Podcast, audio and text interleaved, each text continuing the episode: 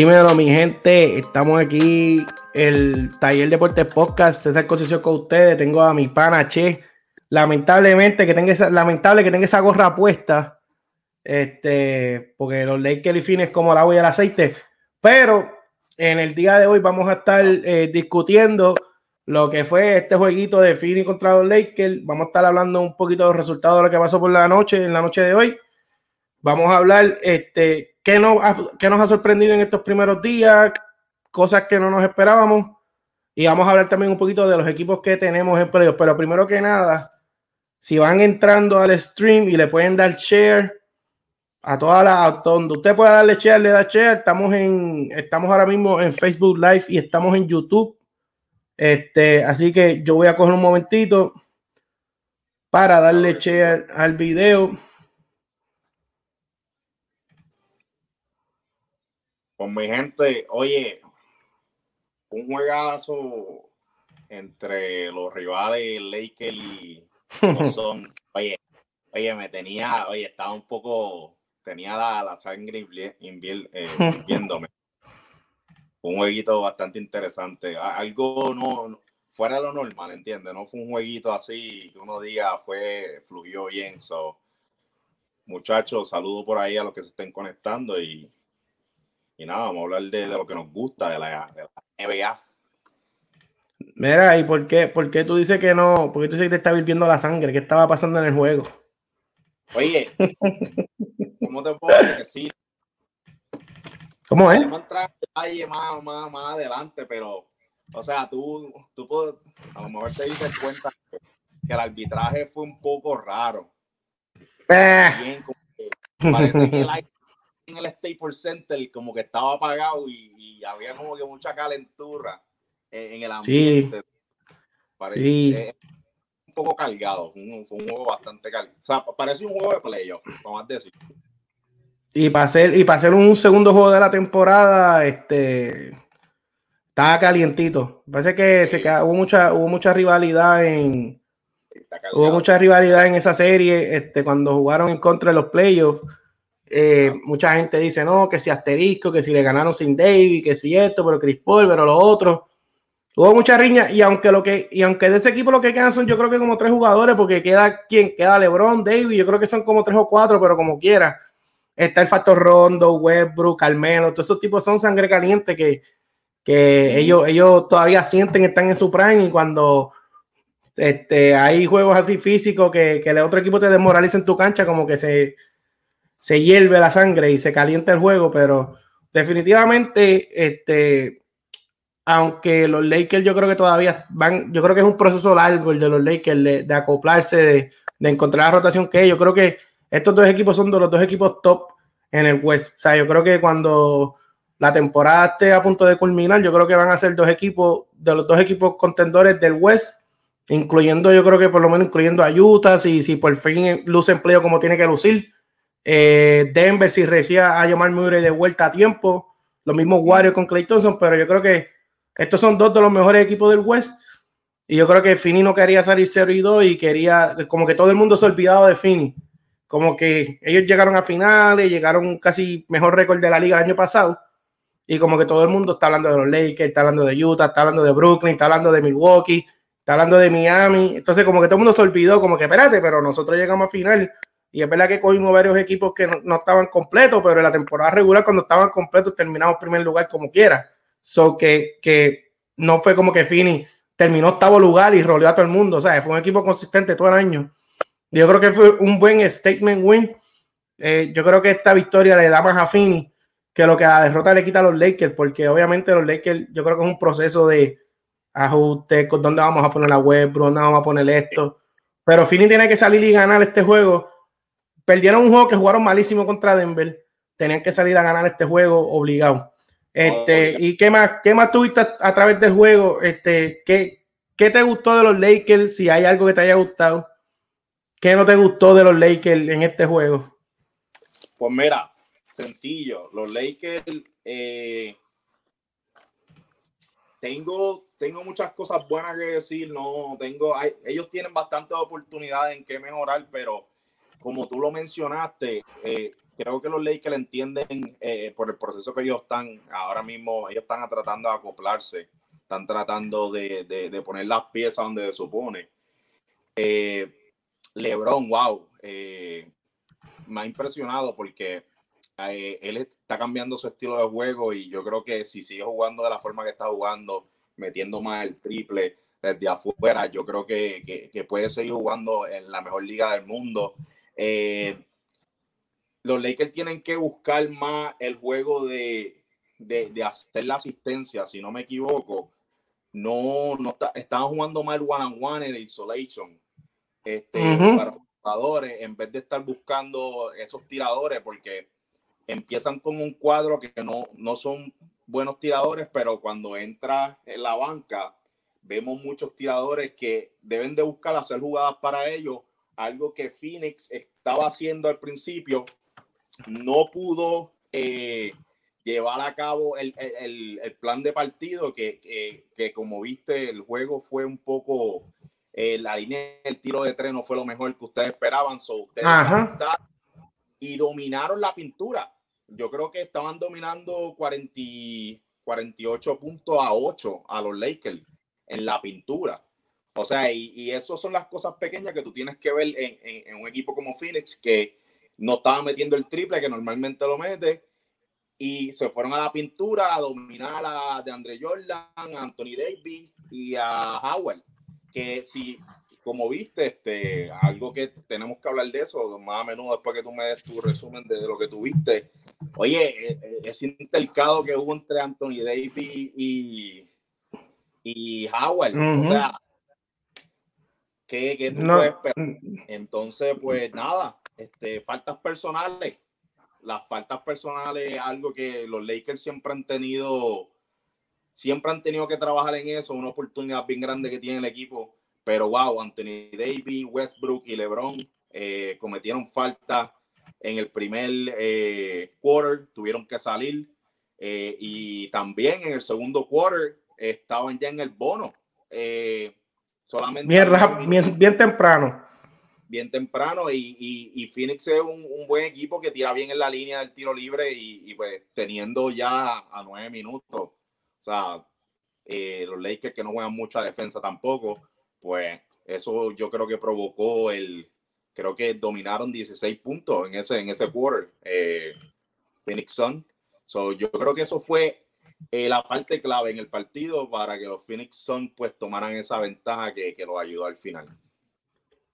Mira, y yo te voy a ser bien honesto, esto yo lo llevo hablando con, desde que se hicieron todas las firmas de los Lakers, yo he tenido las mismas dudas y hay muchos fanáticos que ellos como que no les importaba, simplemente era como que tenemos, cogimos a Westbrook, cogimos a Carmelo, cogimos a todos estos nombres y esto va a funcionar porque va a funcionar. Y algo que Fini hizo hoy durante todo el partido, cuando tú tienes a DeAndre Jordan o cuando tú tienes a Dwight Howard jugando en cancha, y tú tienes a Chris Paul al otro lado, Chris Paul los va a martirizar toda la noche en el pick and roll, toda la noche. Eso es pick and roll y los pone en, en un lose-lose situation a los centros, porque si ellos ah, como que hacen el commitment para Chris Paul, eso es dos puntos para Ayton cómodo, puente aéreo. Si no haces el commitment, está Chris Paul toda la noche metiéndote jumpa, jumpa, jumpa. Te desmoraliza la defensa. Porque si Fini tiene algo bueno, es que Fini identifica. Tan pronto Carmelo Anthony entraba en cancha. Vamos al picarrol con Carmelo. Vamos a buscar a Carmelo. Este, cuando estaba de Andre Jordan y Howard, vamos al picarrol a buscar a los dos centros. Vamos a buscar a David. Y el problema que tienen los Lakers tienen dos centros de Andre Jordan y Howard. No defienden el pick and roll. Ellos no saben cómo defender el pick and roll, por lo menos en esta etapa de su carrera. Además de eso, ofensivamente no te están dando nada. O sea, de André no te está dando nada en ofensiva. Dwight Howard no te está dando nada en ofensiva. Entonces, si tú juntas a de Andre Jordan con Russell Westbrook, entonces tampoco tienes spacing. Porque el que tiene a Westbrook nunca va a salir, nunca va a estar pegado cuerpo con cuerpo en la línea de tres. Va a darle como cinco pies de espacio. Si LeBron ataca, David se postea, el que tiene a Westbrook va a doblarlo. Entonces, ¿sabes? Cuando tú tienes adelante no es COVID, por si acaso, ya me hice la prueba. Así que, cuando tú tienes a DeAndre Jordan empezando en el codo regular con Russell Westbrook, Ya adelante tú tienes dos problemas grandes en spacing. Tienes un centro que no te está dando una ofensiva y tienes un point guard que lo mejor que hace es atacar el canasto. Mm. Pero, o sea, LeBron está haciendo lo que tiene que hacer. O sea, LeBron está tirando el triple, espoteándose en el triple y lo está metiendo. Aquí la cuestión es el día que LeBron sea inconsistente tirando el triple. El día que LeBron venga y tire seis triples y meta uno. Y tú tienes a Westbrook y a DeAndre Jordan a la vez. ¿Quién, quién, quién te va a cargar ofensivamente? Porque si tú me dices que defensivamente ellos pueden sobrevivir, pues yo te digo contra, pues ellos van a sobrevivir defensivamente y aunque ofensivamente no tengan las herramientas necesarias, no, le no les van a hacer muchos puntos a ellos. Pero cuando tú tienes a Andre Jordan defendiendo el pick and roll, cuando tú tienes a Westbrook con esta etapa de su carrera, no es un defensor consistente. El mismo LeBron se coge su break defendiendo porque es temporada 18 y 19. O sea, tiene un equipo que es inconsistente defendiendo, un equipo que tiene problemas de spacing y un equipo que trajo 10 piezas nuevas y todavía Frank Bower como que está, como que a quién uso, con quién cierro, con a quién meto a jugar. No, no use a Rondo en todo el juego, déjame meterlo ahora, a lo último, a ver qué hace. ¿Sabes? Aquí la pregunta es cuánto tiempo le va a tomar a los Lakers establecer una rotación en la que pongan a Westbrook en una posición de tener éxito, donde pongan, este, si tienen que usar a Anthony Davis de centro más a menudo, puede el cuerpo de Anthony Davis aguantar una temporada completa jugando de centro. Esas son cosas que los Lakers tienen que ir contestándonos durante la temporada poco a poco. Este, mira, y de, y de Fini, ¿tú tienes algo que decir de Fini? O si quieres abundar algo más de, los Lakers. Omar, yo lo que has dicho es, eh, estás dando, dando en la llaga. Eh, creo que ahora mismo está en un proceso de, conocerse, saber eh, cómo van a empezar el juego, cómo van a terminar, saber cuáles son sus roles. Eh, y, hiciste la, la, pregunta clave, ¿cuánto, cuándo, eh, cuánto tiempo necesita eh, los Lakers para, para resolver ese problema? Si es la temporada, aunque 82 partidos, tú sabes que cuando equipos juegan en contra de los Lakers, Lakers es un equipo grande, un mercado grande, o sea, equipos vienen a ganar, ¿entiendes? y especialmente los Lakers creo que es la franquicia ahora mismo con más juegos televisados nacionalmente. eso eh, También. Eh, equipos pequeños, cuando tienen esta oportunidad en jugar en, en, televisión nacional, ellos van a venir a arrancarle la cabeza a los Lakers. So, los Lakers, eh, ellos saben que ellos tienen que tratar, o sea, son veteranos, pero a la misma vez tienen que aprender a jugar juntos. Y, una, y, y tengo una, un, un poco de, preocupación con el altercado que pasó hoy entre Howard y Anthony Davis. ¿Por qué? Porque Howard es un, jugador que él sabe que ha tenido ya problemas en la liga, sabe que eh, él está, ahora mismo le están dando la oportunidad de no regresar a los Lakers. Y pone en contra de Anthony Davis, que actualmente el jugador eh, franquicia que los Lakers pues quieren mover, move forward con él. Pienso que eh, el, futuro de Howard, viste, no, no le metieron más nada a jugar después que hubo ese altercado. este, creo que, que, van a identificar que él va a ser la manzana podrida y tú sabes, como Lebron, Lebron no, nadie. No hay que en ese equipo tienen. Ajá. No, no. No, que en ese equipo, que en ese equipo tienen, en ese equipo tienen un par de jugadores que se pueden convertir en manzana podrida, porque Rayon Rondo es otro que, que él, cuando lo tienen cuando lo tienen bajo control, es tremendo jugador del banco, pero como se sale de control también ese otro que, que, que no te extrañe que un día lo vemos, lo veamos gritándole dos o tres a Westbrook este, en la cancha. Pero mira, yo, me echa corta, me echa corta. Me echa corta. Yo no soy Laker. Así que yo no quiero que los Lakers resuelvan los problemas. por, por mí que se quede con todos los problemas todo el año.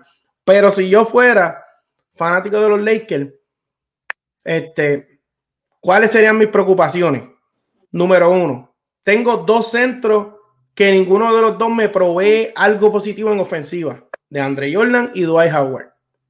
Tengo dos point guard que ninguno de los dos este, les da nada ofensivamente fuera de la pintura, aunque Rondo cuando quiere meter el triple lo mete, pero tienes a Rayon Rondo y Russell Westbrook, ningún jugador te provee spacing. Así que tú tienes dos point guard que no te dan spacing, Tienes dos centros que no te dan spacing.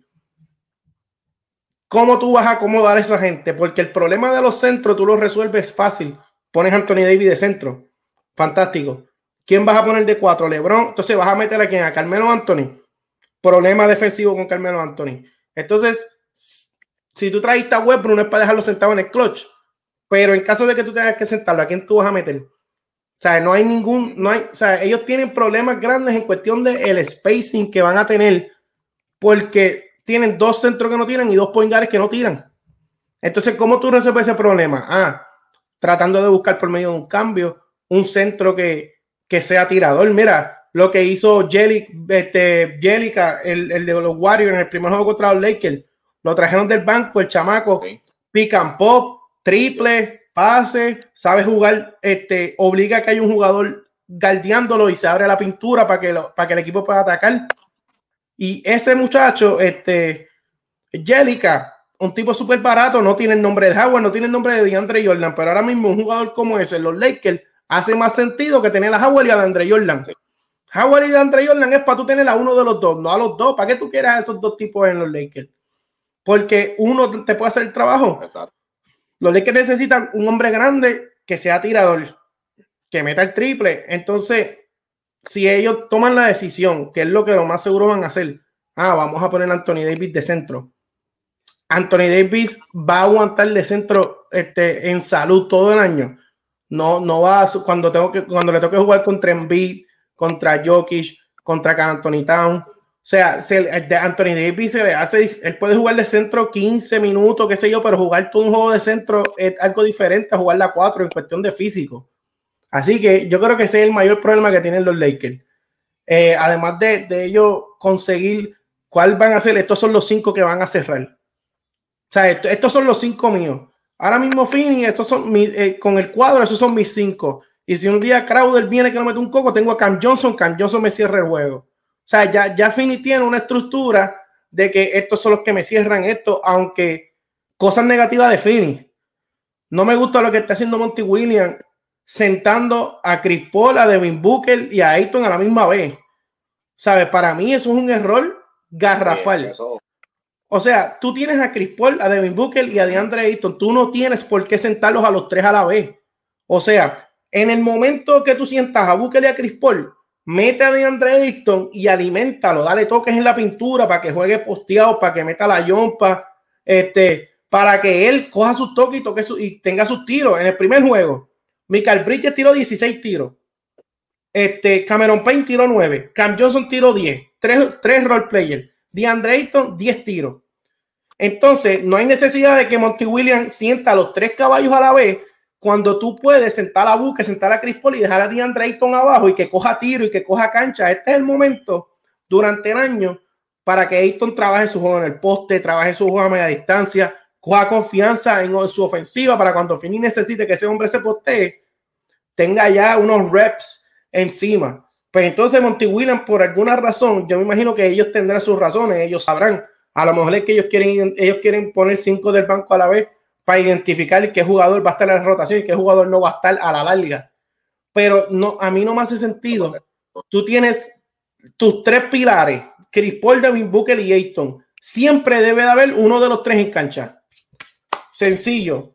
Tú sacas a Chris Paul y tiene que estar Booker. Tú sacas a Booker, tiene que estar Chris Paul. Y, y, y si tienes que dejar a a Chris Paul y a Booker por alguna razón, mete a Ayton de centro y deja que entonces el equipo fluya alrededor de Ayton para que él sienta que él es parte de la ofensiva, que no solamente está haciendo cortina para coger puente, sino que mira, Paul y Booker no están, ok, Ayton, pick and roll, toma tus toques. Para mí que es un error y ese error fue una de las razones por la cual Fini no, no lució contra Denver. Y yo decía, pero ¿por qué? Porque él lo sienta a los tres juntos. O sea, no, no tiene sentido que tú tengas tres caballos y, que tú no, encuentres la manera de distribuirlo y poner un ratito a Ayton solo, un ratito a Booker solo, un ratito a Chris Paul solo para que te corra el equipo con, la, con, el banco. Pues eso no me gusta de Fini hasta ahora. Quieren poner los cinco jugadores del banco juntos. ¿Por qué?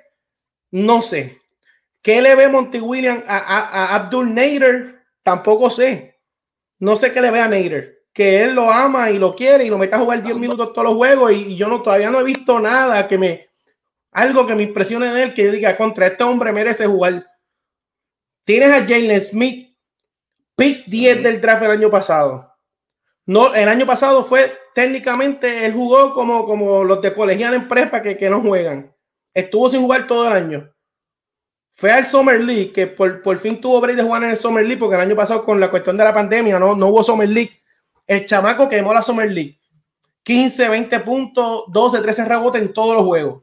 Jalen Smith fue líder en rebotes en el Summer League, estuvo en el All Summer League, en el All First Team del Summer League, metiendo 15, 16, 20 puntos por juego. No le da minutos. No le da minutos. Entonces, ¿por qué Monty Williams le da minutos a Nader, pero no le da minutos a Jalen Smith? invirtieron un pick 10 en el draft. Entonces, ¿para qué invertiste un pick 10 en el draft? Perdona. Cuando pudiste haber cogido a Tyrese, a Halliburton, el que cogió Sacramento. A Halliburton, el muchacho que, que, que, que, es el sustituto de Fox y que a veces lo ponen en el squad. ¿Por qué no? Sí, sí, o sea, yo entiendo, cogiste a Jalen Smith porque Fini la necesidad más grande la tiene en la 4 para el forward. Pues tú quieres desarrollar un jugador joven que, que, que en dos o tres años te puede jugar esa posición de regular. Pero entonces, si no si drafteaste a Jalen Smith para no usarlo, pues entonces coge a Halliburton. Halliburton te puede sustituir a Booker, te puede sustituir a Chris Paul y no hay necesidad de cambiar por Chamet y darle 40 millones porque tiene a Halliburton en contrato de novato cobrando 5 o 6 millones. Pues entonces, ¿por qué Jalen Smith no está jugando? 4 millones. Tú, tú invertiste un pick 10 en Smith, un pick top 10. Úsalo mételo con Javier McGee y mándalo, él mete el triple, el chamaco Galdé, el chamaco tiene talento, pero si no le das la oportunidad, entonces mete a Nair para qué. Antes de seguir, déjame leer unos comentarios. Anthony dice, ese último line-up fue clave. El chamaquito de ese Reeves está cogiendo como que un boss eh, en el preseason y todo eso. Le dieron un minuto y jugó bien. Yo creo que ese muchacho va a terminar en la rotación. El chamaquito de ese Reeves mete el triple, galdea este, es como, como que, y, ese cuadro funcionó, David de centro, y hicieron un rally. Este, Jovan, qué duro esto, estamos activos. Mira, el que esté conectado, comente, tire sus comentarios, pregunten, hablen lo que usted, hablen lo que ustedes quieran hablar. Este, por ahí, Y saludo a los que están por ahí. Este, Héctor Gabriel dice: ¿Aceptas que Monty es parte del problema al momento de ponerse duro en los juegos importantes? Este, Héctor, eh, yo creo que el problema que tiene Monty es que él tiene que, él, no, no, él tiene que mantenerlo, como había dicho, no puede sentar a Chris Paul, a Booker y a Ayton a la vez, para que entonces cuando el otro equipo haga un rally, tratar de meterlos de vuelta a los tres. O sea, en el día, en el, en el juego contra Denver, él sentó a Booker quedando 10 minutos del tercer cuarto, lo metió quedando 5. O sea, ¿cómo rayos tú dejas a Booker sentado todo ese tiempo para traerlo cuando está bajo por día que trate de hacer un milagro en el, primer juego del año? Booker jugó 29 minutos contra Denver. Yo sé que puede estar fuera de ritmo, pero, o sea, Monty Williams tiene que trabajar un poco con esas rotaciones. Yo espero que mientras la temporada vaya pasando, vaya mejorando eso. Entonces, Héctor comenta, ¿por qué ese pick de Jalen Smith era topping y los Knicks nos jodieron? Sí, pero yo, yo, yo, yo pienso que Jalen Smith era una necesidad que tenía Finney en la 4. Si no vas a cubrir esa necesidad con Jalen Smith, había, para mí el pick era Tyrese Halliburton, el chamaquito de Sacramento. Puede sustituir a Booker y puede sustituir a Chris Paul. Es un armador híbrido que mete el triple y te puede correr el juego. Para mí ese era el pick si no vas a usar a Jalen Smith. Para mí Jalen Smith era un pick que tú lo coges para no para dejarlo sentado dos años. Este, ese line de Rondo, Westbrook y LeBron. Este, eso es lo que, eso es lo que estamos diciendo, Mark. Rondo y Westbrook a la vez. Imagínate, ellos pueden guardiar y meter guiras, pero, pero el triple, ¿sabes? No tienen spacing. Rondo, Westbrook no meten el triple. El sistema ahora mismo de la NBA el equipo como formaron a, los Lakers ahora mismo es, es, lo contrario, es todo lo contrario de cómo se está jugando la NBA ahora mismo. Y si tú no, sea, especialmente tiene a, Rondo que eh, está metiendo el triple ahora, pero tú lo ves que se la dan y él no tiene ese catch and shoot, ¿entiendes? Como que lo piensa porque le dan el spacing, ¿verdad? Pero yo lo que estaba pensando, y esto lo estaba pensando yo durante el juego, es que yo le diera la bola a, a Westbrook, que se vio bien penetrando en, en ocasiones, pero no, no terminó, ¿verdad? En, ocasiones sí, pero en otras no. Y yo como LeBron me fuera a un wing shooter o un corner y empezar a hacer lo que él está haciendo, porque eh, creo que está promediando 50% en tiro de tres, ¿entiendes? Y yo haría eso, le quitaría la bola a LeBron, y no es porque LeBron está haciendo un mal trabajo, pero hay que buscar la forma de cómo eh, tú puedes acoplar a Westbrook con LeBron. Y, y, eso, yo entiendo que eso, que eso es la única forma que LeBron deje, le, le cede el balón a Westbrook, se vaya a un corner o a un wing y y sea tirador, que lo está haciendo bastante bien. Me ha sorprendido porque en toda su carrera LeBron no ha sido un buen tirador de tres, pero ya las varias tres, dos temporadas, creo que le está añadiendo eso a su juego y yo creo que eso lo va a añadir valor a por lo menos uno o dos añitos, de dos a tres añitos más la liga. No, y la cuestión es que Westbrook tiene ya cuántos años, sobre 30, 30 y algo. Westbrook no, de la, noche a la mañana, Westbrook no va a ser no va a convertirse en un tirador de tres. O sea que el Westbrook es un jugador ahora mismo ofensivamente unidimensional. Él te puede postear uno con otro jugador bajito y meterle la bola, él puede atacar. Y si le hacen el pick and roll y le sale, te hace un puente, qué sé yo qué, pero no es un tipo que te abre la cancha. No es un tipo, el mid-range, él lo tenía que dominado en su carrera, ya ni mete el mid-range. Este, y tampoco está metiendo el triple. Entonces, tú tienes que. Y se nota Frank Vogel. Ajá. ¿Cómo? Que se nota que está teniendo problemas. que no es que. No es que está trabajando, se nota que no tiene ritmo, no tiene. O sea, no se ve que está mejorando. Es algo que no sé qué está pasando con él. Eh, la vejez, no sé. Pero hay que buscar Para mí, esa es culpa. ¿Cómo ayudar? para mí es culpa del coaching staff. Para mí no es culpa de Westbrook. Porque cuando, cuando tú haces un cambio por Westbrook, tú sabes lo que Westbrook hace. Tú sabes lo que Westbrook hace bien. Y tú sabes lo que Westbrook, las limitaciones de él. Entonces, si, si tú haces un cambio por Westbrook como gerencia, como coaching staff, tú tienes que tener áreas en la cancha, momentos del juego, rotaciones específicas donde tú vas a poner a Westbrook en, una posición donde él va a tener éxito. ¿Sabes? Tú cambiaste por Westbrook. Él no es tirador de tres. Él no es un tirador. él, él ahora mismo, en esta etapa de su carrera, es un jugador que puede causarte no dice break, cerrar, es un buen pasador, pero ahora mismo Westbrook fuera de 10 pies no tiene nada de juego ofensivamente. So, si tú sabes que él viene con ese pedigrí tú tienes que como cuerpo técnico ponerlo en una posición donde vaya a tener éxito. O sea, tú no puedes ir a la cancha y toma Westbrook y, y, LeBron y hagan lo que ustedes quieran ahí. O sea, tú tienes que, ah, ok, cuando Westbrook y LeBron estén juntos, LeBron se va para un win, Westbrook juega a pingar con Anthony Davis y vamos a ver qué sucede. Y si colapsa la defensa, tenemos a LeBron, tenemos otro tirador. Pero un ratito la tiene LeBron, un ratito la tiene Westbrook. Entonces, cuando, la, cuando LeBron tiene la bola ¿Dónde se para Westbrook? En el corner. Pues si en el corner, y te estoy diciendo, eso, esto es serie regular. ¿Sabes? Que, que cuando Westbrook se para en el corner y posteen Anthony Davis, casi nadie va a doblar. Pero cuando lleguen los playoffs y pongan a Westbrook en ese corner, y cuando Anthony Davis está dominando y em, el de Westbrook empieza a doblar a Davis, ¿qué va a pasar con Davis? Van a neutralizar a Davis. Cuando Davis se la pasa a Westbrook solo, toma negocio todos los días. Y equipos como Phoenix, equipos como Utah te van a hacer eso todas las noches. Ah, Westbrook está en el corner, lo va a dejar solo. Ah, Westbrook está en la punta de tres, lo va a dejar solo. Ah, que está rondo, lo va a dejar solo. Ah, tú tienes a DeAndre Jordan y a Dwight Howard, pero lo va a dejar solo. Y eso en los playoffs va a pasar. Ahora no se va a ver mucho porque muchos equipos no van a soltar su estrategia desde ahora. Pero los equipos ven, o sea, si tú pones a Westbrook en el corner, Westbrook no, Westbrook no tiene nada que hacer en el corner a menos que de la noche a la mañana se convierta en un super tirador del corner, que es bien difícil que pase a la edad que tiene Westbrook, casi ningún jugador desarrolla algo que no tiene ya en el paquete. O sea, Westbrook nunca ha sido tirador de tres. No se va a convertir en un tirador de tres hoy.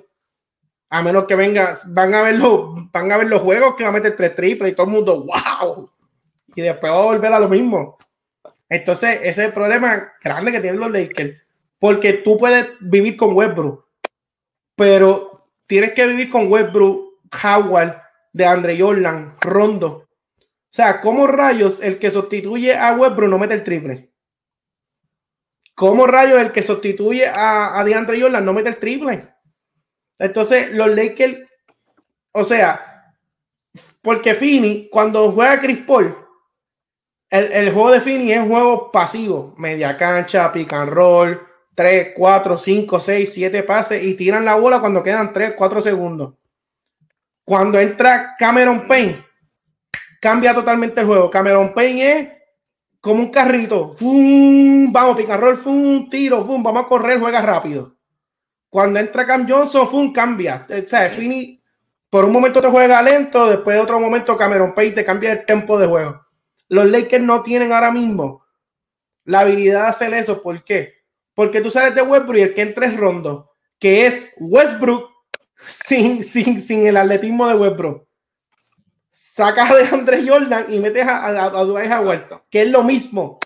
Pues entonces, cuando tú switcheas tu cuadro para el banco, tienen lo mismo. No puede, los Lakers no pueden cambiar su estilo de juego porque tienen exactamente lo mismo en el banco. Entonces, le pasa lo peor, que fue lo que le pasó con Golden State y con Finney. LeBron los carga bien duro empezando el juego, sacan una ventaja de 7 8 puntos, se va LeBron al banco, se cayó el equipo. Porque es que no tienen, o sea, no es como que los Lakers, ya te sacaron a, te sacaron a, a, Westbrook y pusieron a Paris Mills, boom, y tienen a Paris y boom, boom, boom, triple, triple, triple, abrimos la cancha, jugamos abierto y vamos a cambiar el tiempo de juego y mantenemos el mismo ritmo. Los Lakers no tienen manera de cómo cambiar eso.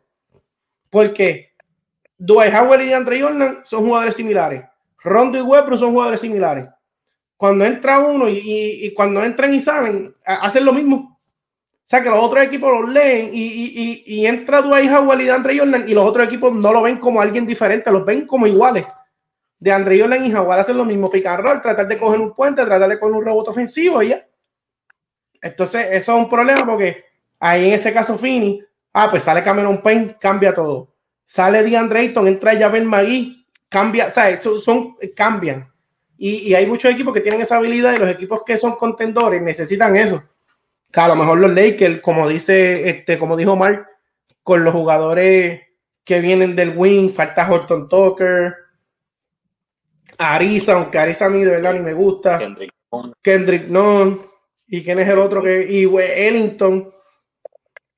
Quizás cuando esos jugadores vayan entrando en ritmo en la rotación, pues entonces la cosa va a cambiar un poco, van a tener más tiradores, quizás dejan a Lebron, separan a Lebron y a Westbrook lo más posible, dejan a Lebron solo con el equipo, después dejan a Westbrook solo y buscan la manera de cómo, aunque Westbrook y Lebron empiecen en el cuadro, encuentran la manera de cómo separarlo a los dos para que Lebron tenga la, cuando Lebron tenga la bola en la mano todo el tiempo, en vez de tener a Westbrook, tengan a Ellington en un corner, que nadie va a ayudar de Ellington.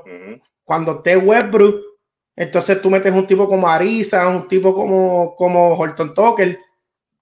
Y pues quizá la cosa cambia, pero tienen mucho trabajo por hacer. ¿Algo más que quiera aportar de, este juego de los Lakers de Fini para si no, continuamos con el otro temita?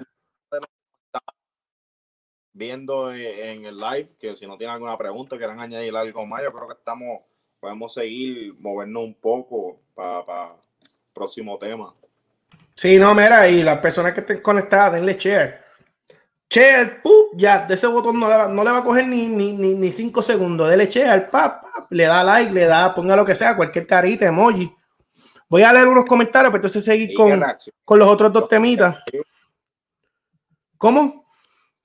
Claro que, que reaccionen, que si están, que si están de acuerdo, si no están de acuerdo, que nos dejen saber. Mira, aquí Mark nos dice, Westbrook tiene que enfocarse en mejorar este, varias cosas de su juego y ser más consistente cerrando la guira. Yo creo que eso va a llegar mientras se vaya, mientras vaya cogiendo ritmo. Este, para mí, él, puso el comentario del overthinking. Para mí que eso no es culpa de Westbrook, para mí que eso es culpa de, del coaching staff.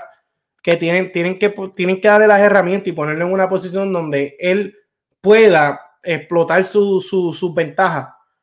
Y ahora mismo los Lakers no están haciendo eso, lo están soltando ahí como y que haga lo que le dé la gana. Este, déjame ver.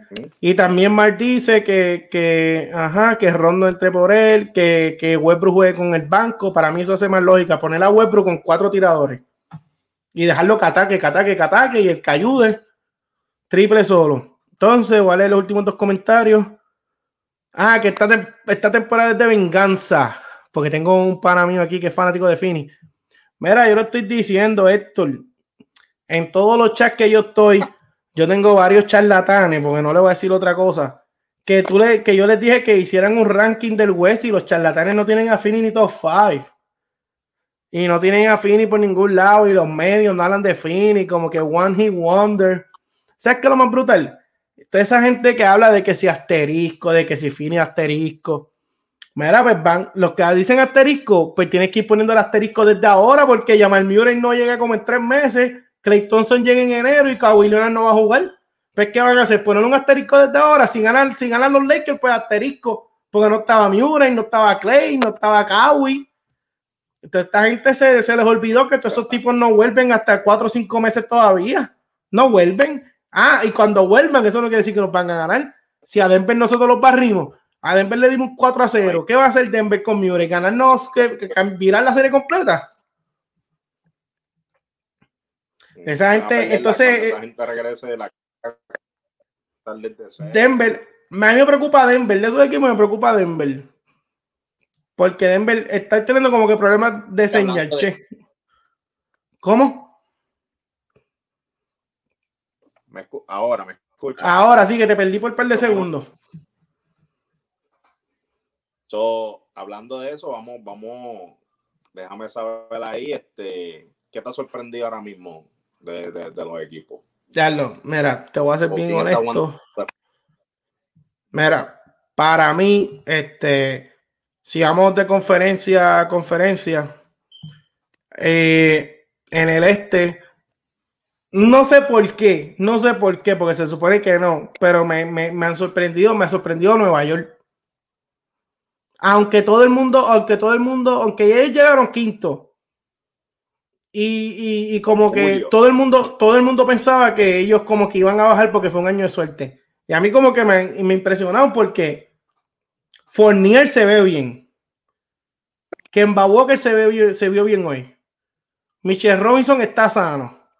Este, oh, entonces, entonces Randall ahora tiene una, ahora tiene un jugador Randall que va, que le va a hacer eco en ofensiva. Eh, o sea, que Randall no va a tener que matarse toda la noche tratando de meter balones porque tiene a Fournier que en cualquier noche te mete 25 puntos. Entonces el banco, tienen a Derrick Rose de sexto hombre, tienen a Alex Burks, o sea, muchos de los jugadores que eran sus top players el año pasado, ahora son, ahora son role players, ahora esos jugadores no tienen la responsabilidad del año pasado. Me ha sorprendido, sacaron una victoria con Boston, dominaron hoy por completo. Este, contra quién fue que jugaron a los Magic, los dominaron, estuvieron ganando por 30 puntos todo el juego. Y con Tontivo, la defensa que tiene este equipo, yo en verdad los tenía ellos bajando de lo que hicieron el año pasado, pero yo creo que se ven sólidos. Y ahora mismo, con como se ve Filadelfia, con, con todos los problemas que tienen internos con lo de Ben yo no, yo no tengo como que a Filadelfia tan seguro en los playoffs como, como lo tiene mucha gente. Me sorprendió Nueva York y, y Chicago me sorprendió un poco, pero era lo que todo el mundo esperaba. Cuando firmaron a Caruso, firmaron a, Alonso Ball, firmaron a Ed Busevich empezando desde una temporada full, pues el año pasado lo cambiaron, más de mal Rosan. Pues ese equipo es uno de los que se espera que dé un, viaje. Este, pues me sorprendió un poco Chicago como ha jugado. Y bueno, la pela que le metió Miami a, a Milwaukee por 40, aunque no estaba Holiday. Esa la, mencionó este Mark. Y en el oeste, te voy a decir, te voy a decir una, sola sorpresa del oeste. Una sola sorpresa del oeste y para mí es negativa. Dallas, Dallas. No me gusta, no me gusta Dallas. Me siento no me siento decepcionado porque hace dos días yo dije que Luka Doncic iba a ser el MVP. Y el problema es que el NBA, para tú ser el MVP, tu equipo tiene que estar top 3, top 4. Y yo pensaba que Dallas iba a tener una temporada sorpresa donde ellos iban a escalar varios picks, varios, varios seats y iban a meterse en estos tres, estos cuadros. Con lo que yo vi a Dallas en el primer juego, este, por Sinji, ya yo me rindo con él. Este, cuando tú tienes a, a, Smith en tu cuadro, cuando tú dependes de Dwight Powell, este, cuando tú dependes de Tim Hardaway, yo estoy decepcionado con Dallas. Entonces Luca, Luca ya tiene eso de que lleva, lleva dos años que viene fuera de forma. Este, Dallas necesita un point guard. Dallas, esto es un tema, esto es un tema para otro podcast, porque si nos vamos con este, estamos dos horas. Dallas necesita otro point guard. Luca Doncic no puede driviar la bola desde el saque hasta media cancha, jugar pick and roll y pasar la bola quedando tres segundos o tirarla. Eso no, eso no, así tú no ganas jugando básquet. Tú necesitas traerle un point a Luca que se coja varias posesiones sin tocar el balón. Este, y que, y que entonces jueguen off ball y que Luca entonces coja la bola quedando dos, tres, cuatro segundos en el shot y que pueda trabajar. Pero tú le das la bola a Luca desde el saque, la ofensiva es muy predecible, todo el mundo sabe lo que va a pasar. Pick and roll. Ah, ok, Luca, todo alrededor de Luca. Ellos necesitan un point, necesitan quitarle presión de encima a Luca y dejar y Luca soltar el balón y no gastar tanta energía bajando la bola todo el tiempo. Tiene que moverse off ball, aprender a jugar sin el balón. Luca Doncic tiene que aprender a jugar sin el balón. Si Luca no aprende a jugar sin el balón, se le va a ser bien difícil ser un, tipo contendor. Sea, él tiene que aprender a jugar sin el balón, este, dejar conseguir un point guard, qué sé yo. Yo estaba empezando en Goran Dragic, pero aparentemente Toronto se quiso quedar con él. Pero un point como Dragic que te corre el equipo, que Luka Doncic respire, que no se explote y corre alrededor y pum, jueguen para él off ball. No, no me gusta lo que veo en Dallas. Todo el Luca, todo el Luca. Entonces, cuando tú tienes a Finney Smith, Hallaway, Dwight Powell, Porzingis, que no sabemos cuándo va a ser Porzingis, ya yo creo que eso es un unicornio, eso expiró hace años. No me gusta Dallas. Me ha sorprendido Dallas porque yo, yo, yo esperaba que, que jugaran mejor y, veo más de lo mismo. ¿Y a, ¿Y a, ti qué te ha sorprendido? Pues, definitivamente yo me voy a ir con mi Lakers. Eh, eh, llevamos 8 los últimos 8 juegos. Eh, hay que hacer los ajustes. Por supuesto, los Lakers es una de las fanáticas más grandes y yo creo que el comienzo que ha tenido los Lakers en esta temporada es algo que va a afectar no tan solo la franquicia, sino eh, y algo que me ha sorprendido ha sido, y, no es que me ha sorprendido, sino la intensidad del equipo de Miami. Hmm. Eh, el equipo de Miami hay que tenerle miedo. Tan duro. Wow. Eh, sin respeto alguno alguno a los campeones de la liga. Wow, ellos vinieron a jugar y a demostrarle a la liga quiénes son los Miami Heat. Y para mí eso ha sido algo increíble ver luego de hoy. Algo que no, no entiendo el hype es el de los Brooklyn Nets. O sea, con la cuestión de Carrie Irving. Eh, esto, esto puede ser otro podcast, como ya mencionamos también. Y, y, los, y y Filadelfia también sin Ben Simon. Eh, hoy yo creo que este, este dijo unos comentarios de Ben Simon que todas las fanáticas este, que lo siguieran apoyando y todo eso. Pero también lo, el equipo que me gusta este año, que yo entiendo que, que me gusta mucho, es los Chicago, los Chicago Bulls. Ese equipo, wow, nunca fui Oye, los, los Bulls son un equipo que nunca ha gustado, nunca me ha gustado. Y este año, con esas piezas que pusieron, mi hermano, este equipo promete y me gusta. Y también los Hornets, Charles Hornets. Eh, es el equipo de aquí donde yo soy. El, caballito. La Menobol. ¿Cómo? Caballo. Sí, papi. Tienen, tienen, ese equipito está por ahí. Puede hacer mucho ruido.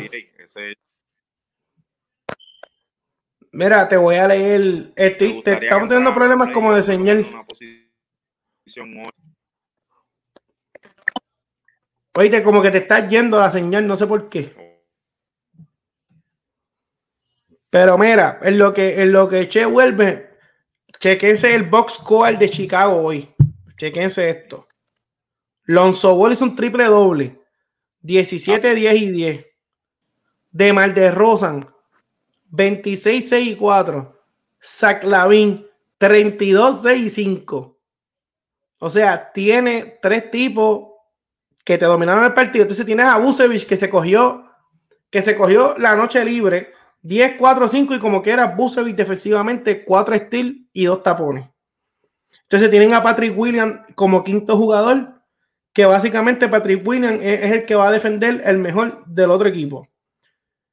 Este otro equipo este, que estaban diciendo de, de Miami, de verdad que ese equipo de Miami, este, a mí, yo te, yo te soy bien honesto, para mí ese equipo de Miami, con los problemas que hay en Brooklyn, con Kyrie, con los problemas que hay, este, déjame añadir al hombre que lleva aquí de nuevo, el equipo de, el equipo de, de Miami, cuando tú sumas el problema que tiene Brooklyn con lo de Kyrie, con lo de la vacuna, el problema que tiene Filadelfia con Ben este, y hay otro equipo, este, déjame ver qué, cuál era el otro equipo.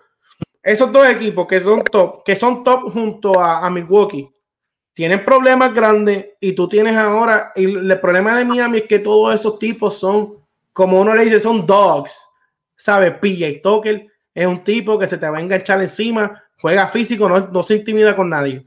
Adebayo es igual. Jimmy Butler es igual. Kyle Lowry es igual. Y entonces, si el, mi jugador para sexto hombre, Tyler Hero, si mejora lo que, lo que todo el mundo espera que mejore, ese equipo está duro, está durísimo, está durísimo.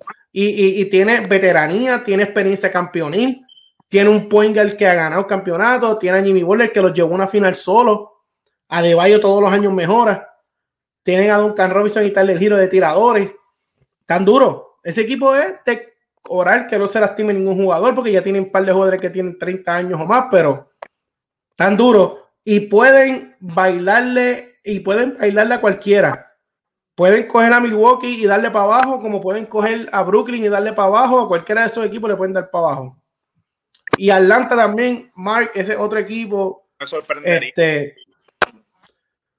Atlanta, Atlanta está duro. Y lo mejor, lo mejor que tiene Atlanta es que son jóvenes. ¿Cómo? Mm. Te estamos perdiendo, no sé si es. Ahora entró los top 3 Miami. Y Atlanta, un equipo bien peligroso. Tienen a todo el mundo sano ahora. Pues. Perdone. Este, Atlanta, y que Atlanta es un equipo joven. O sea, que Atlanta es para algo. Atlanta tiene Trellón es joven. Tienen a, a Kevin Herter. Tienen a DeAndre Hunter tienen a John Collins, tienen a Cam Reddish, tienen todos esos jugadores, todos son jóvenes, todos son nenes, todos son nenitos. Capela es el único, yo creo que Capela tampoco es tan mayor. Este, y tienen, tienen, tienen para repartir. Y ese otro equipo que le están faltando el respeto al equipo de Atlanta. O sea, ellos llegaron al Conference Final. DeAndre Hunter, que era su mejor defensor de perímetro, no jugó. Cam Reddish vino a empezar a jugar a lo último. Este, y, ellos no tenían sus piezas completas y se metieron al Conference Final y se ganaron a Filadelfia, que tenía el mejor récord de la liga. En su cancha, un juego 7. O sea, y ahora el Trellón lo dice: no nos respetan. Esa gente, ese equipo tiene las piezas. Ese equipo tiene las piezas para competir de nuevo y meterse hasta ahí abajo. Tienen un point galerite. Tienen un centro como Capela que galdea y es un, es un rim runner y un rim protector. Tienen a John Collins, que, que es un chamaco que puede jugar abajo como puede tirar. Tienen a Bogdanovich, que me encanta cómo juega Bogdan Bogdanovich. Tienen a Hooter, a Cam Reddish, a DeAndre Hunter. Esa gente tiene 8 o 9 jugadores y casi todos son jóvenes y casi y tan duros. Y es un equipo completo en ambos lados de la cancha. Tienen gente que maneja el balón, tienen gente que galdea, tienen gente que mete el triple, tienen gente que coge la pintura. Para mí, Atlanta va a terminar por encima de Filadelfia. O sea, yo no, yo no tengo miedo de decir que Atlanta va a terminar arriba de los Sixers. No, no, no, no, no, tengo miedo. Para mí que en el este, que eso lo vamos a discutir ya este, antes de irnos, eh, yo creo que en el este Brooklyn, Milwaukee, Miami, yo creo que Atlanta. Esos son los top cuatro para mí en esa conferencia. Este, che, vamos a hablar, este, vamos a dar los resultados de hoy para entonces dar nuestros equipos de play o ir cejando. No sé si ya tiene un poquito mejor señal.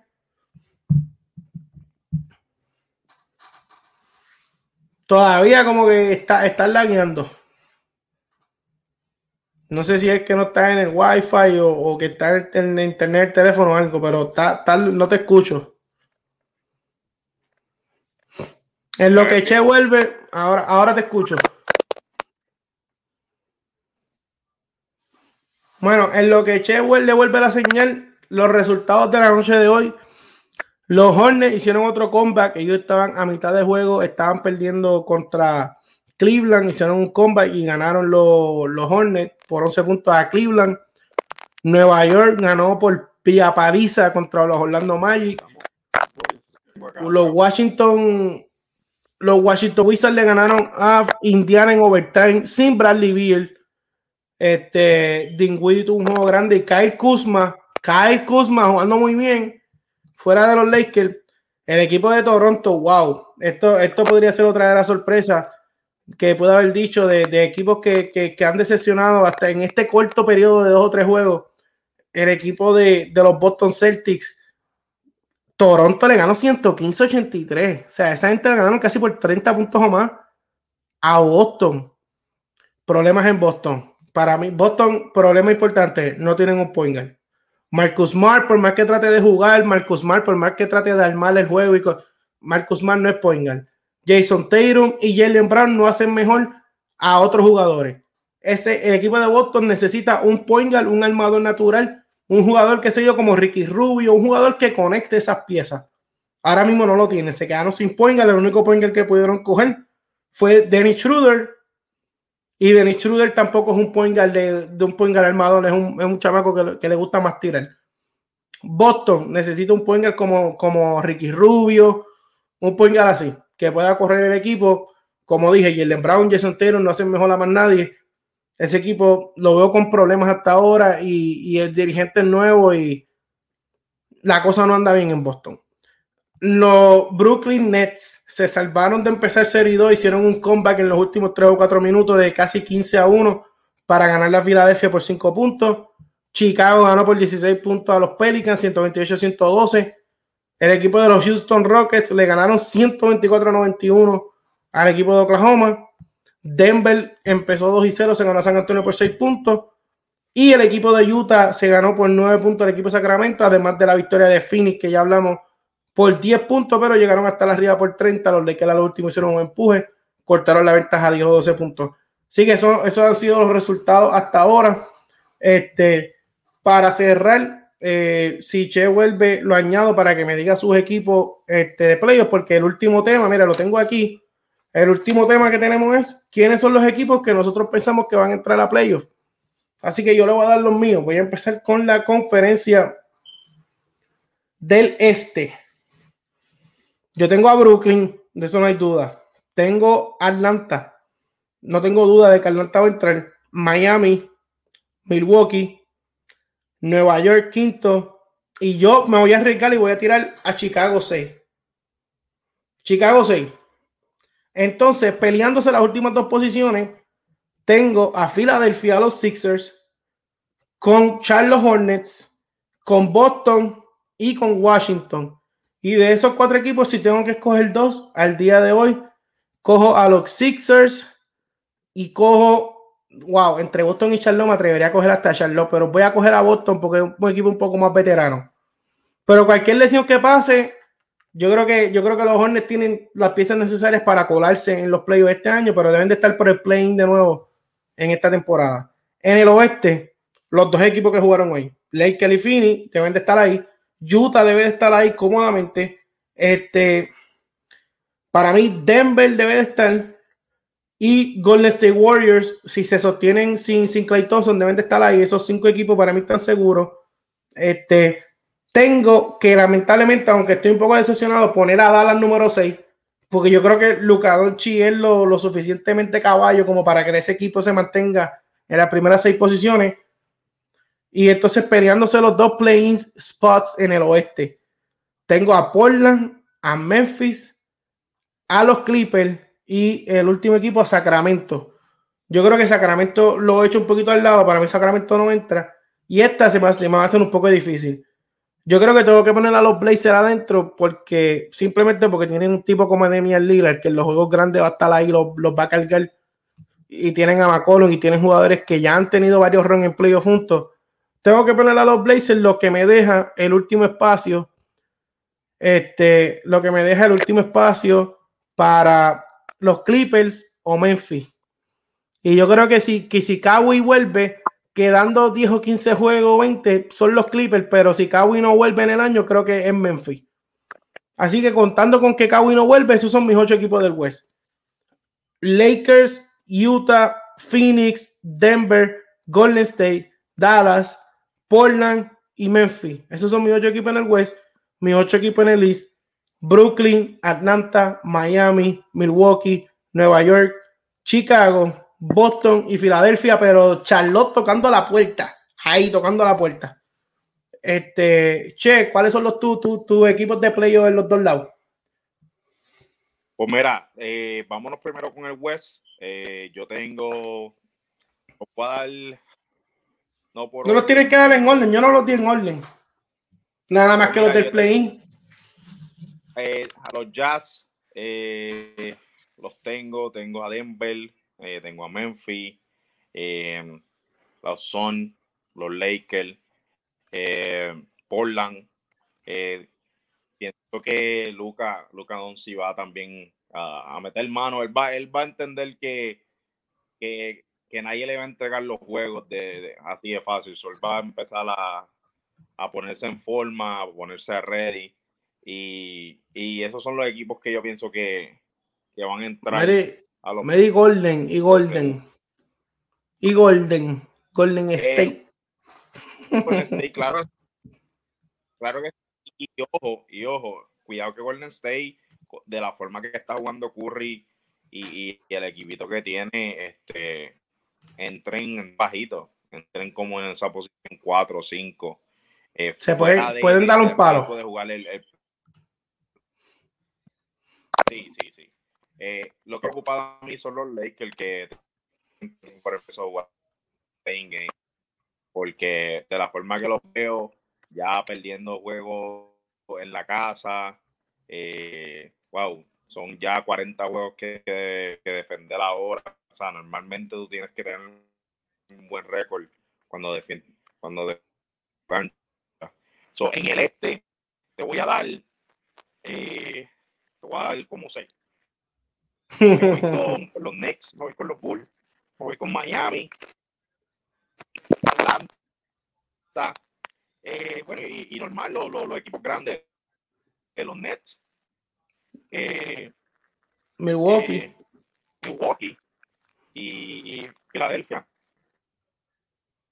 Sí, exacto. Tú tienes casi los mismos equipos que yo, básicamente. Este, a lo mejor Toronto, Toronto se entra. Toronto también es otro, fíjate, Toronto yo no lo puse. Wow, es que, wow, te mencioné ahí casi un equipo. No me mencionaste, me mencionaste todo Elis. Me mencionaste todo Elis. Y me, me preocupan los Celtics, me preocupan los Celtics.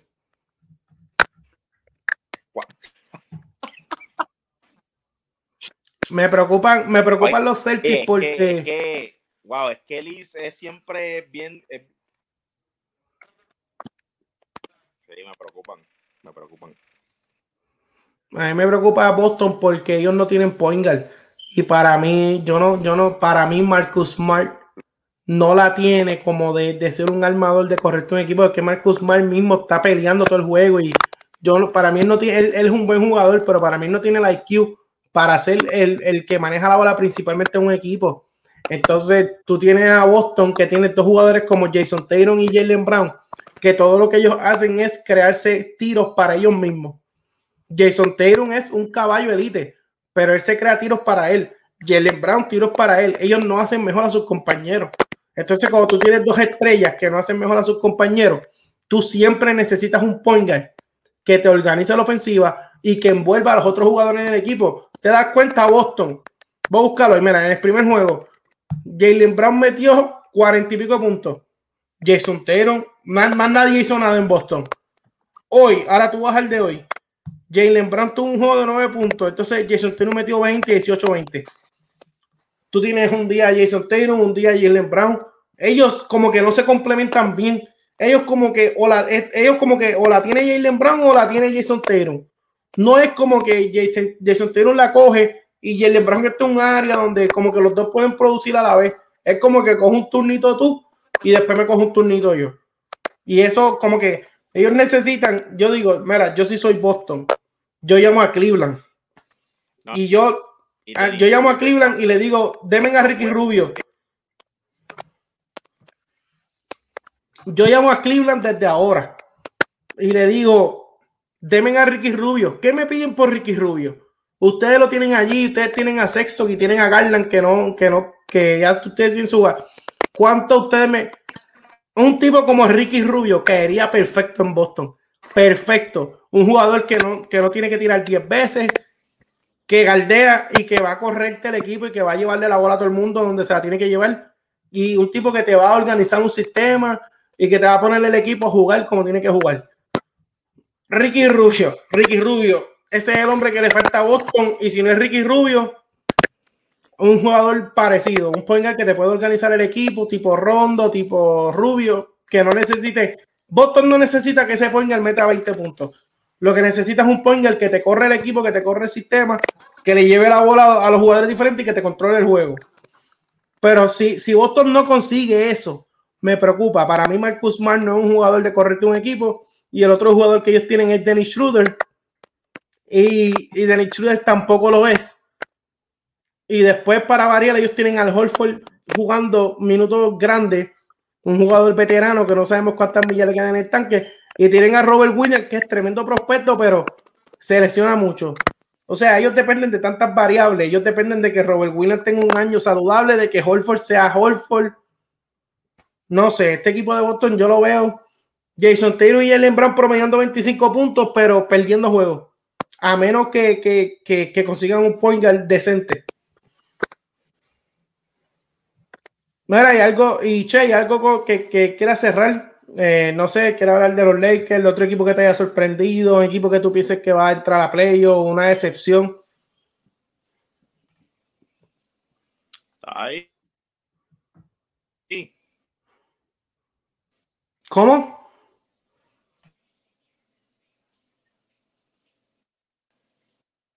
Te estamos perdiendo de nuevo. Te estoy como que estás como que laqueando la señal.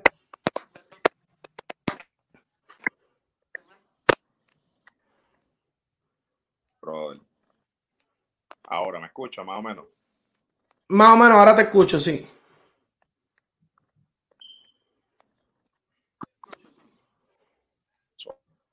Yo pienso que Boston pensaba que Dennis Shooter iba a ser ese point guard que iba a ayudarlos, pero Dennis Shooter es un jugador que eh, últimamente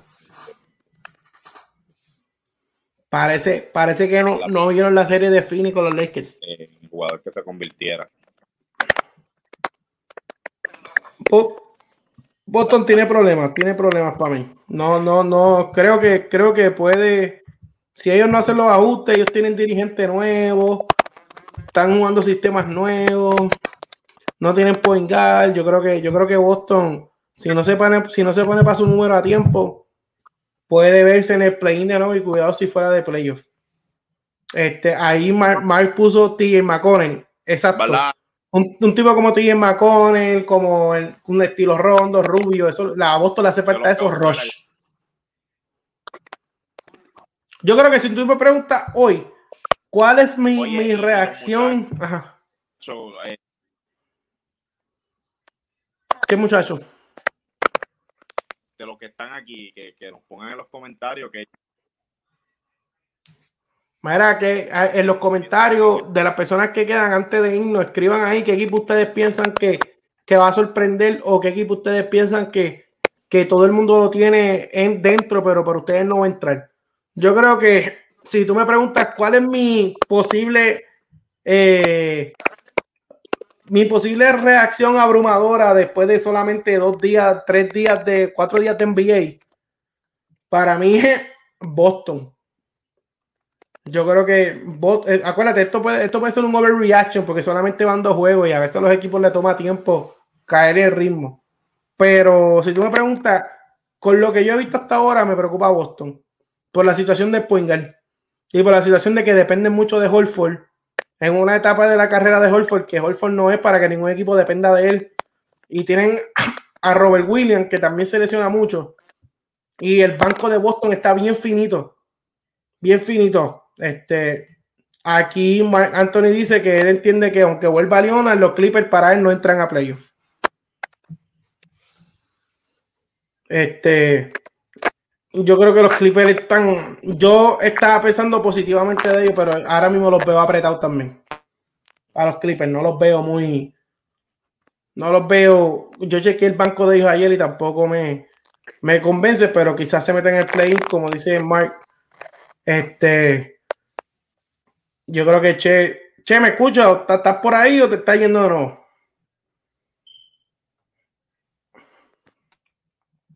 Yo creo que Eche está teniendo problemas de señal, así que yo voy a ir resumiendo. Este, déjame leer aquí. ¿Qué fue lo más que me gustó de la noche? Corillo, ¿qué fue lo más que me gustó de la noche? Mira, no tengo ni que hablar, mira. Esto fue lo más que me gustó de la noche.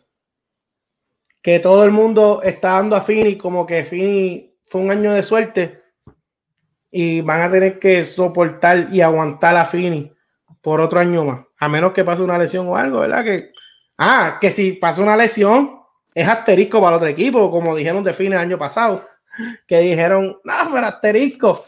Cogieron a Westbrook, cogieron a yo no sé quién, a Carmelo, y lo perdieron en su cancha por. Ah, espérate, llegó Che, no puedo hablar mal de los Lakers, espérate. Llegate, llegate de nuevo, está, está por ahí. Yo creo que, yo creo que Che, yo creo que Che tiene, tiene el internet de claro.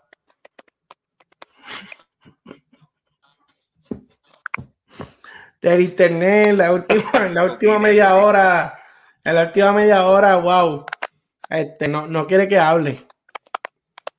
Hablaste, hablaste mal de tus Lakers y, y wow, te tumbaron el internet. Pero eh, por mí que fue la derrota de los Lakers que me puso el internet. la, la, las lágrimas nublaron el cielo y te, no te llega la señal.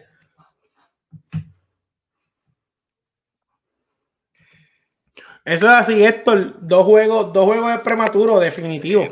Pero para eso, para eso estamos aquí nosotros, para hablar y, y, rápido pensar cosas que van a pasar en 82 por solamente dos juegos. Para eso estamos aquí nosotros, para vacilar. Este, pero fuera de ahí, de verdad, fuera de Boston y un par de detalles que hay, yo creo que todo va a ir corriendo normal. Yo creo que los Lakers, aunque perdieron esos dos juegos, deben de ir poniéndose en orden. Yo creo que los Lakers, a esos equipos, no creo que los Lakers bajen de las primeras seis posiciones si es que siguen con esos problemas. Este, Phoenix va a entrar. sí, ya ahora, ya la Tom me está dominando. Así que yo creo que Phoenix va a entrar, esos equipos van a entrar. Pero nada, vamos a estar por ahí. Este, vamos a estar haciendo esto uno que otro día, maybe una semana, maybe dos semanas. Analizamos los juegos que, que han ocurrido y le metemos este, a los temas calientes. Hay un tema bien caliente con el dueño de Fini, pero un calentón que se buscó ese hombre. De eso podemos hablar después. Este, este es esa concesión. Tengo a Che, fanático número uno de los Lakers. Espérate, espérate, espérate. Está por aquí el pana. Aquí está Che, fanático, uno de los fanáticos número uno de los Lakers. No es Lakers porque llegó LeBron, es Lakers desde antes. Tiene la camisa de Kobe Bryant hoy. Este, este servidor, César Concepción, esto está por YouTube, está por Facebook. Lo, si lo puede ver al momento, lo puede ver después. Dele share, dele like, dele lo que usted quiera, dele, eh, corazoncito, dele lo que usted le dé la gana, pero reaccione. Eh, yo voy a estar bregando también para que este podcast salga como audio, para que esté bajando las plataformas de Apple Podcast, Spotify y Google Podcast. Puede buscarnos como el Taller Deporte en todas las plataformas de podcast. Nos puede buscar en Facebook como el Taller Deportes Podcast también nos puede buscar en YouTube como el Taller Deportes Podcast. Y donde quiera que usted vea esto, dele subscribe, haga lo que usted quiera. Y cuando estemos por ahí, métase, comente. y seguimos fascinando, mi gente. Así que los dejamos. Buenas noches. Che, si me estás escuchando, si el internet está funcionando, para que te despida de, lo, de la gente.